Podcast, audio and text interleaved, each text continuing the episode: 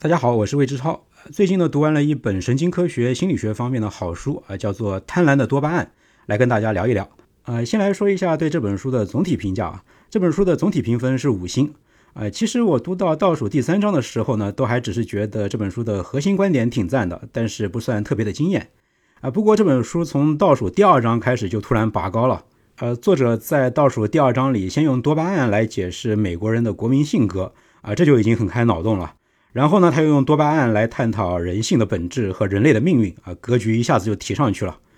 所以呢，这本书是从一些科学事实出发，呃，最后呢，提升到了一个俯瞰人类的高度啊，是高开高走啊，非常难得。这本书的翻译呢是四星啊，整体非常流畅，个别术语的翻译可能有改进的空间，但是总体非常不错。这本书的阅读门槛呢比较低啊，呃，写的挺通俗的。作者刻意忽略了一些神经科学方面的细节，所以呢也不需要读者有相关的知识储备啊，对读者比较友好。那下面我来说一下《贪婪的多巴胺》这本书的一些核心观点和一些我印象比较深刻的亮点。《贪婪的多巴胺》这本书呢是关于多巴胺这种化学物质是怎么样左右我们的思想和行动的。其实我们人活于世啊，无非就是在忙两件事嘛。呃，第一呢，追求那些还没有到手的东西。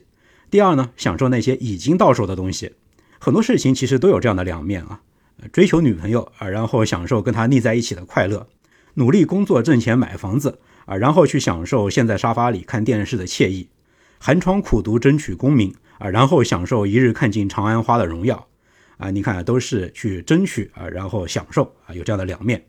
享受已有的和追求没有的这两件事呢，在我们的大脑里啊，其实是被两类化学物质左右的。享受已有的，这是由一些被叫做当下分子的这样的一些化学物质来控制的。大脑大量的分泌这些当下分子的时候呢，我们关注的是那些自己已经拥有的和正在体验的事物。啊，比如说长跑过后啊，大脑里会大量的分泌内啡肽啊，让我们体验到那种轻飘飘的快感。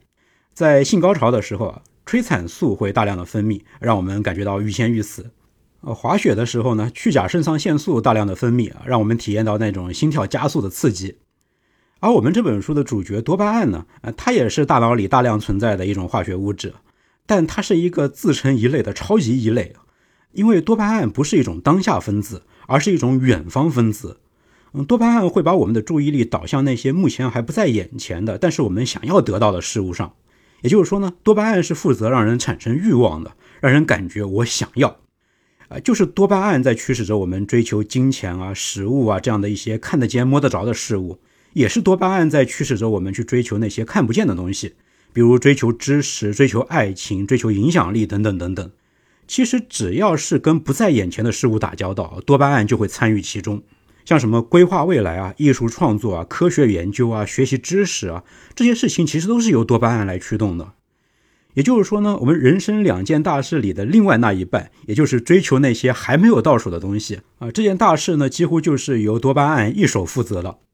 多巴胺让人产生欲望啊，这个观点其实很多人都不陌生啊。但是《贪婪的多巴胺》这本书呢，可能会让很多人第一次意识到多巴胺涉及的范围居然是那么广啊！啊，多巴胺居然是管得那么宽。多巴胺是让我们感觉到不满足啊，觉得我还想要啊，这当然非常的重要。没有它呢，人会变得无欲无求啊，那肯定活不下去。而当下分子啊，会让我们感觉到我现在很满意啊，这当然也很重要。多巴胺和当下分子啊，是在跷跷板的两端此消彼长的啊。当然，理想状况下呢，我还想要和我很满意啊，应该要平衡一点才比较好。我们花一部分精力去追求各种东西，然后花另一部分精力来享受当下啊，这样平衡的生活呢，可能是比较幸福的。但现实却是啊，在很多人身上，当下分子和多巴胺的力量，两者其实是不平衡的。《贪婪的多巴胺》这本书关注的重点呢，是多巴胺这一头的力量完全压倒当下分子那一头的这种情况。在有些人的大脑里啊，多巴胺回路是特别活跃的。这些人最鲜明的一个特点就是，这些人会只喜欢追求，却不喜欢享受当下。而这样的人其实还挺多的啊。啊，比如说滚石乐队的主唱米克贾格尔就告诉过他的传记作者说，呃，他和大约四千名女性有过性关系，也就是说成年后啊，他大概每五天就要换一个性伴侣，他追求，然后继续追求，永远都无法得到满足，这就是一个典型的多巴胺回路过度活跃的人的表现。我们还经常听说一些企业家是工作狂的案例啊。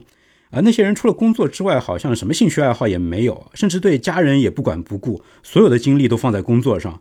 有些企业家虽然腰缠万贯啊，但是好像几乎没有什么兴趣去享受生活。这一类企业家很有可能也是多巴胺过度活跃的人啊，比如说埃隆·马斯克可能就是这一类典型。他在 PayPal 工作的某一段时间啊，据说曾经一天工作二十三个小时。然后呢？前段时间马斯克也搞出来一个新闻啊，就是他把房子都卖了，然后住房车。啊，有人就是说他这是作秀啊，也有人说这是他在下一盘大棋。啊，但是读完《贪婪的多巴胺》这本书之后呢，我觉得解释其实可以单纯的多啊，那就是马斯克可能无非就是多巴胺过剩而已，他对追求未知的热情是远远超越享受当下的。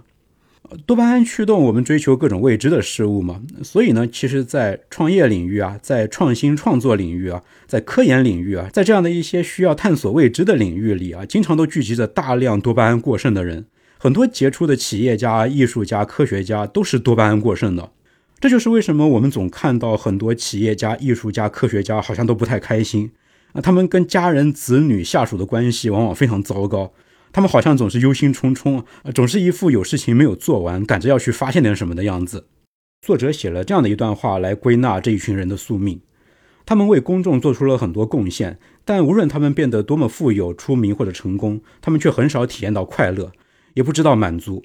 促进物种生存的进化力量产生了这些特殊的人，大自然驱使他们牺牲自己的幸福，把有益于其他人的新思想和创新带入到了这个世界。好，那我们接着来说书里的下一个主题。我们刚才说到啊，有一些人是多巴胺过剩的，有多巴胺过剩的个人，那有没有多巴胺过剩的国家呢？按照作者的观点呢，还真的有这么一个国家，那就是美国。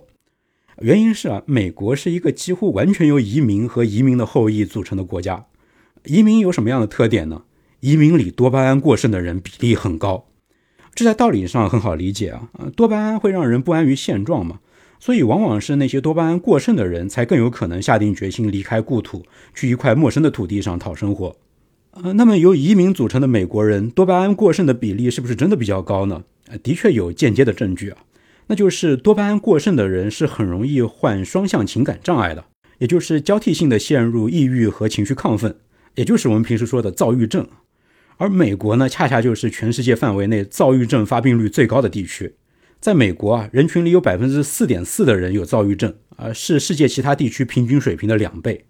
这百分之四点四呢，是躁郁症里最严重的一群人了。啊，其实呢，躁郁症从最重到最轻是有各种表现的，其中最轻的表现呢是只有躁没有郁啊，也就是长期处在情绪略微亢奋的状态。情绪亢奋的人的特点大概是这样的：他们思想比较积极，但是可能会过于乐观；他们很自信啊，但有可能会有点自大。他们充满活力啊，总是有各种的计划，但有时候也会过于热情啊。他们兴趣很广泛，但又经常会很快失去兴趣啊。刚才说的这一堆啊，是不是就挺像一个典型的美国人的啊？简直各种优缺点都完全对得上。那刚才说的这一切都指向于由移民组成的美国，很有可能是一个多巴胺过剩的国家啊。也许就是因为这些移民身上过剩的多巴胺，刺激了美国社会的各种创新和创造。在硅谷，有百分之五十二的初创企业都是由移民创办的。在美国，每年申请的各类专利里，有百分之四十到百分之七十都是由移民申请的。啊，今天的硅谷大佬马斯克，他就是个移民。然后你说巧不巧，马斯克还是个躁郁症患者。过去有很多人从制度的文化的角度去分析过美国的创造力到底来自于哪里啊？而多巴胺这个角度呢，是给了我们一个非常特别、很开脑洞的一个角度。读到书里这一段的时候啊，我其实突然想到了美国的邻居加拿大。呃，加拿大这个国家当初主要是在美国闹独立的时候啊，由那些不想脱离母国英国、不想跟英国撕破脸的殖民者建立的。呃，在这个过程里啊，美国人的性格会不会又进行了一次多巴胺筛选呢？那些多巴胺不够多、安于现状的去了加拿大，于是留下来的美国人多巴胺过剩的程度就变得更高了。啊，今天加拿大人的生活似乎明显比美国人要更加安逸一点。呃，不知道这背后是不是也有多巴胺在捣鬼？呃，当然这部分纯粹是我的脑洞啊，大家听听就好。呃，好，那我们再回到书里的另外一个角度啊。呃，刚才我们说的是多巴胺系统是不是活跃，是会决定一个人的性格的。那多巴胺系统是只是决定一个人的性格吗？不止如此啊，其实不管你体内的多巴胺系统是不是活跃，多巴胺都定义了你是谁。啊，书里是这么写的。在我们心中，我们就是多巴胺。如果你去问一个人人性的本质是什么，那一个学者可能会说，他的本质就是理解世界的能力。他会去评估、去判断、去做出各种预测，他给出自己的理解。你看，关注和理解未知，这其实就是多巴胺的工作啊。你去问一个享乐主义者，人性的本质是什么？那一个享乐主义者会告诉你，他们相信最深处的自我能够使他体验到快乐，无论是葡萄酒、女人还是歌曲，他的人生目标就是在追求更多的同时得到更多的回报啊！你看，追求美女美酒，这还是多巴胺的工作啊。你去问一个艺术家，人性的本质是什么？那一个艺术家可能会说，他自己的人性的本质就是创造力。正是那神一般的力量创造了从未存在过的真与美。啊，你看，想象不存在之物，然后把它创造出来，这仍然是多巴胺的工作。所以，如果我问你你是谁，你怎么定义你自己？你会怎么回答呢？那我猜你多半也会说，我就是我对某某的决心，我就是我对某某的信仰。所以你看啊，定义了你这个人的多半是你想要什么，而不是你已经拥有了什么。你就是多巴胺。最后呢，多巴胺不但定义了你，也定义了我们今天的这个时代。消费主义让你每天都想着我要买更多，抖音让你随时都想要再看下一条，游戏让你永远都想要去开下一个宝箱，漫威的彩蛋让你永远都在期待下一部漫威电影。啊，今天已经没有多少人活在当下了。我们的心智永远都指向下一秒，永远都想要更多，这就是一个多巴胺的时代啊！我们已经成了一种多巴胺生物。作者写道：“我们是牺牲了现实的深海，以换取我们永不止息却浅薄的欲望的急流。呃，最终它可能会将我们毁灭。多巴胺不会停止，它驱使我们永远前进，直到跌进深渊。所以呢，也许是时候要做一点反思了。”我们得想一想，怎么样让多巴胺与那些当下分子重新恢复平衡？啊，如何扭转这个时代的趋势？啊，这个问题过于宏大啊，作者也没有怎么深入啊。但就我们个人而言呢，把多巴胺与当下分子结合起来的一个最佳方式啊，也许就是亲自尝试去亲手创造一些东西。因为无论你多么聪明，多么有独创性，多么有创造力，如果没有当下感官提供的那些原材料，那你的多巴胺回路就不会有太大的成就。比如说，米开朗基罗的《哀悼基督》描绘了圣母玛利亚抱着她死去的儿子的场景。玛利亚的悲伤之美是对女性气质的一个理想化的描述。但如果米开朗基罗没有用他的眼睛去研究真实的女性，没有用他的感情去体验此时此地的真实悲伤，他就不可能想象出这样的形象。所以呢，即便你不是一个习惯于创造的艺术家、科学家，那你也可以试试自己动手去创造一些小东西。像木工啊、编织啊、绘画啊、装饰、缝纫啊，这些都是过时的活动啊，在我们今天的现代世界中，并没有引起太多的注意。但也许这些活动才是关键所在，因为这些活动都需要大脑和双手共同创造，这就让多巴胺想象出来的下一秒与双手体验到的当下融合在了一起。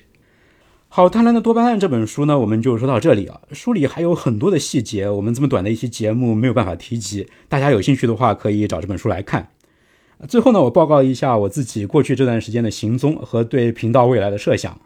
啊，频道停更了一段时间啊，但其实我并没有闲着，我是跑到 B 站跟 B 站官方合作录制了一个心理学通识课程。啊，这个课程呢是把心理学里最精华、最核心、最重要的一些知识给提炼成了几十个底层原理。啊，想要了解心理学的话，那这门课应该会让你一本满足的。